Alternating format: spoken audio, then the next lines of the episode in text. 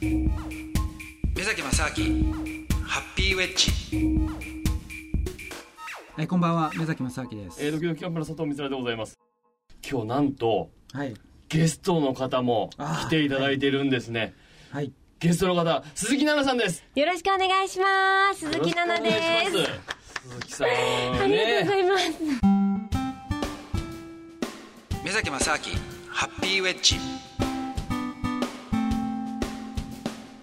旦那さんがこう、あまりこう、自分を求めてくれなくなったんですけど、それって、なんでなんですかね？ああこれあるあるですね。そう、なんかはい、抱いてくれないんですよね。そ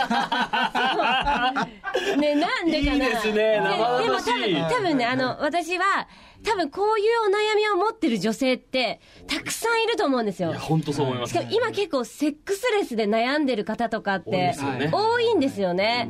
で、だから、私も、あの、ちょいセックスレスみたいな感じ。なんですそう。ちょいねちょっとあえて頻度を聞きませんけども。はいはい。ちょいね。ちょっと、なので、でも新婚なのにこれ大丈夫かなと思って。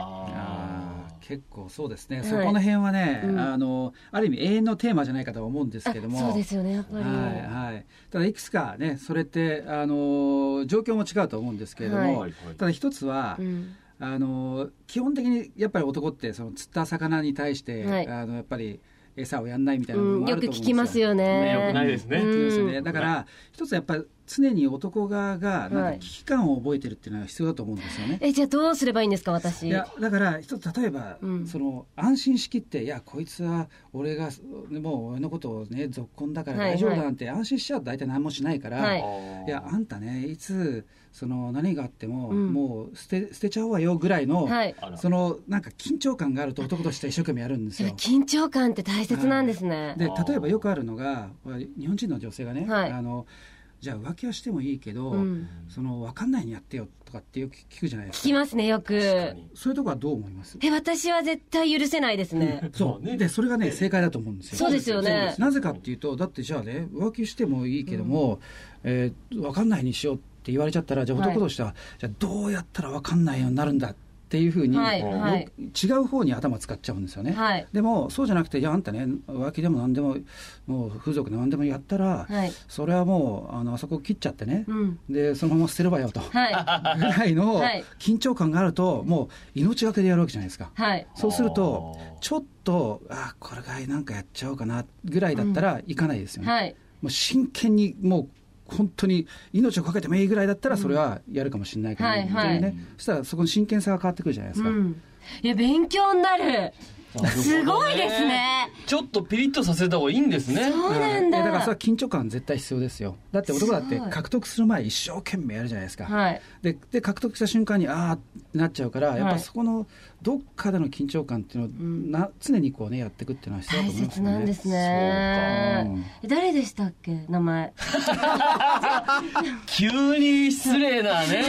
じゃあ名前、りしましたけど。名前何でしたっけ？目目崎さんあ目崎さん。目崎さんってすごいですね。神様に見えてきた。だっていや鋭いですよ何でも答ねえてくれるんですもん、悩みを。確かにね。や今も今の質問も予定外の質問をね そうですね。はい。急にしたにもかかわらずそう、ねでも一番私本当これで悩んでいたので。そうでしたか。そうなんです。やっぱ夫婦って、やっぱりそういう夜の営みって、私すっごい大切だと思うんですよ。まあね。はい。大切ですよね。い。やそれはそうですよね、うん。はい。はい。やっぱコミュニケーションっていうのはね、うん。あの必要だと思いますよね。そうですよね。はい。ん名前何でしたっけ？覚えてくれ鈴木さん言ったでしょ。だって目崎さんだ。でさっき神様だと思うって神様の名前を忘れちゃダメでしょ。何しろ。それお願いしますよ。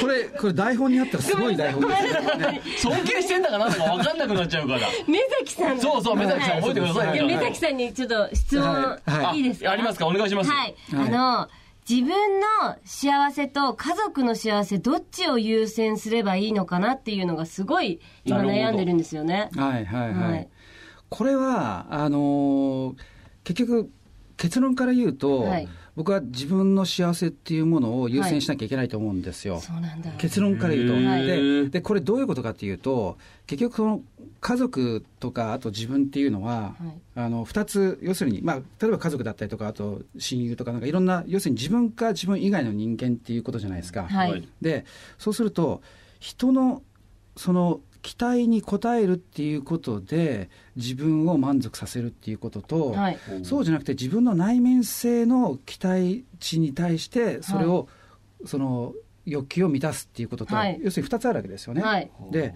これが要するに人の期待に対してそれを応えるっていうことをやっていくと、はい。これっていうのは確かにその人にその、まあ、認めてもらえるっていうことではい。満足はするかもしれないけども、うん。どっかで自分を否定してるわけじゃないですか、はい。これって。うん。ああそうか。だからその世界史の人に「いやあんたすごいね」って言われても、うん。その自分の心の底底ではそれは本当にやりたくないことだったとしますよね、うん。そうしたらこれある程度の満足しても、はい。まあ究極的な満足じゃないですよ、そっかそうだな。絶対はい後悔しそう。ん。ういつか後悔しそう。そうなんですよ、うん。だからそうするとじゃあ逆に本当に自分のやりたいことをこうやり続けた場合は、家族だったとしたらですよ、はい。これは長期的に要するに家族を辞めるってことはできないんだから、はい。やっぱり家族がこれしろあれしろって言うってことは、その多分その人なりにこうなったら幸せだろうなっていうことを、うん。その一応いいなんていうんですかあのその人に良かれと思って言うんですけれども、はい。はいでもそれが本人には合いませんっていうことをちゃんと自分で生きてこれだけ幸せだってことがその要するに態度で示すことができれば、はい。そしたらそれは家族だって絶対理解するわけじゃないですか。そっ。かそうだね。やっぱ家族はその幸せを見たいですもんね。子供の幸せを、そうなんですよ、はい。だからどんな女だってああのお大人であったとしてもね、うん。親だったとしても、うん。その最終的に子供が例えば本当幸せだったら、うん。それは絶対幸せですよね。そうですね。でもどういうふうになれば幸せっていうのが分かんないから、うん。多分こうなればいいだろうっていうことを余計なことを言うだけであって、はい。だからでも本当にじゃあ幸せになるかならないかっていうのを決めるのは自分じゃないですか、そうですね。最終的には自分ですよね、うん。自分のその心が満たされない限りそれは無理なんでね、はい。そこに対して忠実にいくっていうことを、はい。だから本当はみんながやればいいんですよ。はい。はあ。要するに家族の人もはい。自分もみんながうん。まず自分の心に忠実にいきましょうっていうことがはい。増えみんながそういうベースで生きていれば、はい。そしたら他人に対して「いやお前これをやれば幸せだ」みたいなことはなくなりますよね。そうですまあねそうですよね、うん。どうしてもね家族間だとなんかこう価値観をまあまあちょっとね、まあ、強要するって言った言葉悪いですけど、うん。多少ちょっと押し付けてしまうようなのがありますもんね、ある、うん。そうですか。えでもこう自分がやりたいことをやっていても親が悲しみ続けたらどうすればいいんですか？まあそうありますよね。仕事をねこういう仕事するなとか、仕事しろとか、そうですよね。だからそこは当然ねいろんなそのどれぐらいの悲しみなのかとか、まあ、うん難しいことはあの具体的な例が、ね、ないとなかなか難しいかもしれないんですけども、はい。でもこうであったとしても、うん。やっぱり